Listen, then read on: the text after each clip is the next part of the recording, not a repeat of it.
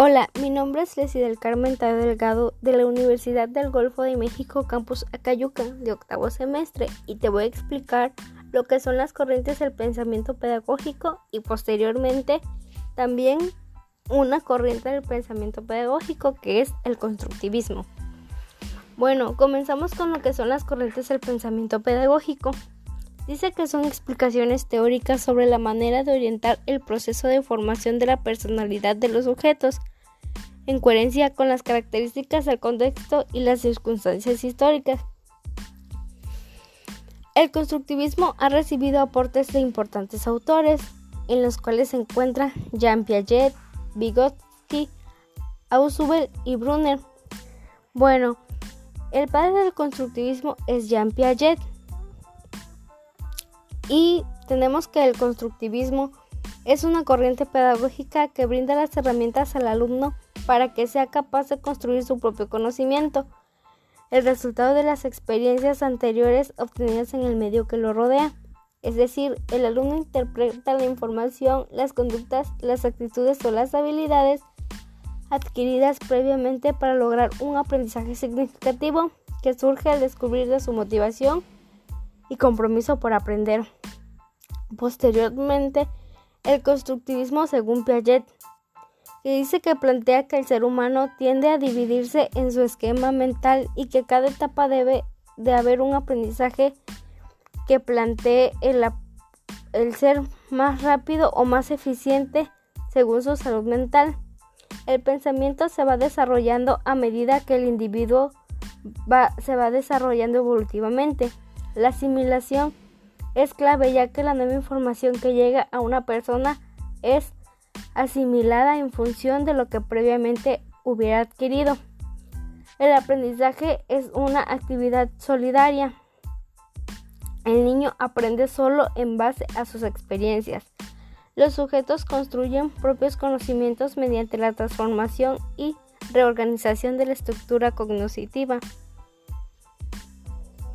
Posteriormente, están las características del constructivismo, las cuales son permite que el estudiante dirija el aprendizaje, cambie la estrategia y cuestione el contenido, fomenta el diálogo y la colaboración entre los alumnos, los alumnos y el maestro. Alimenta la curiosidad de los estudiantes a través del uso frecuente del modelo de aprendizaje. Estimula y acepta la iniciativa y autonomía del educando. Es por ello que el constructivismo pedagógico tiene cuatro propósitos, los cuales son 1. Participación activa del estudiante como centro de aprendizaje de la educación. 2. Educar para la vida. 3. Convertir la clase tradicional en una moderna, de clase pasiva a clase activa. 4. Construcción del conocimiento que ayude al alumno la máxima capacidad de autonomía personal. Es por ello que el constructivismo funciona en que cada alumno es responsable de su proceso educativo. Sin embargo, el profesor crea las condiciones óptimas y se convierte en un facilitador que lo orienta de forma progresiva durante este proceso a través de problemas, preguntas y dinámicas para la clase. El profesor permite que el alumno se desarrolle en un medio favorecedor y proporciona las herramientas necesarias para lograrlo. Para la construcción del conocimiento, el alumno selecciona y organiza la información de diferentes fuentes, estableciendo las relaciones entre el nuevo material de aprendizaje y sus conocimientos previos. Como, como podemos ver, el constructivismo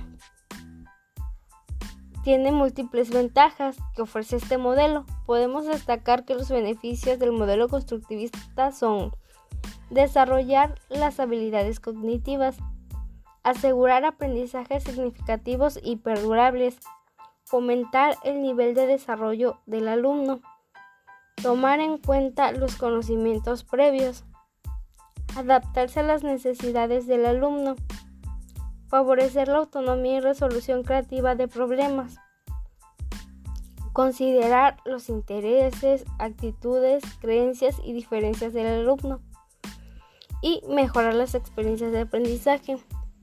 Espero que este audio te haya servido para tu información. Muchas gracias. Hasta luego.